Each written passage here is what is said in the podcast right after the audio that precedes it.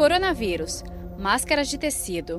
O feltro pode ser usado para fazer máscaras? A questão é você, o poder de, de a trama do tecido que você vai utilizar, né? Se você garantir que uma trama consegue realmente ter várias camadas e vai depender muito do tecido, então assim a quantidade de camadas é importante, o jeito que ela utiliza a máscara é importante, então assim é, não há uma padronização do que pode e não pode ser usado, mas quanto maior for a trama, a trama for mais intensa, melhor para utilizar isso como para a realização da máscara, para fabricar a máscara. E a gente não falou disso. Mesmo depois de lavada, a máscara é individual. Eu não posso é, lavar aquela é, máscara e dar para meu filho. Fundamental. O uso é totalmente individual da máscara. Pode ser compartilhada a máscara. As máscaras feitas de crochê com linha de algodão e forro de TNT podem ser usadas? Olha, a gente, a gente teria que testar. Né? Ela, cada um vem com a sua receita sim, caseira, sim. né?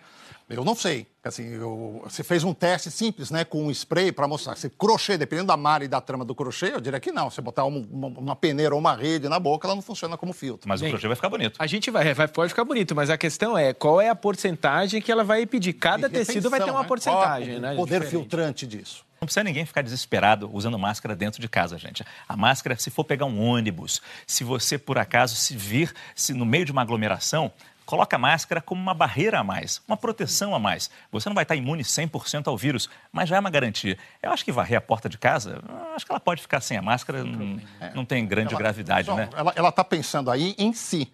Quer dizer, em aspirar a é. poeira. Não é esta a finalidade da máscara Exatamente. que nós estamos discutindo aqui, de proteger ao próximo. Exatamente. Saiba mais em g1.com.br barra coronavírus.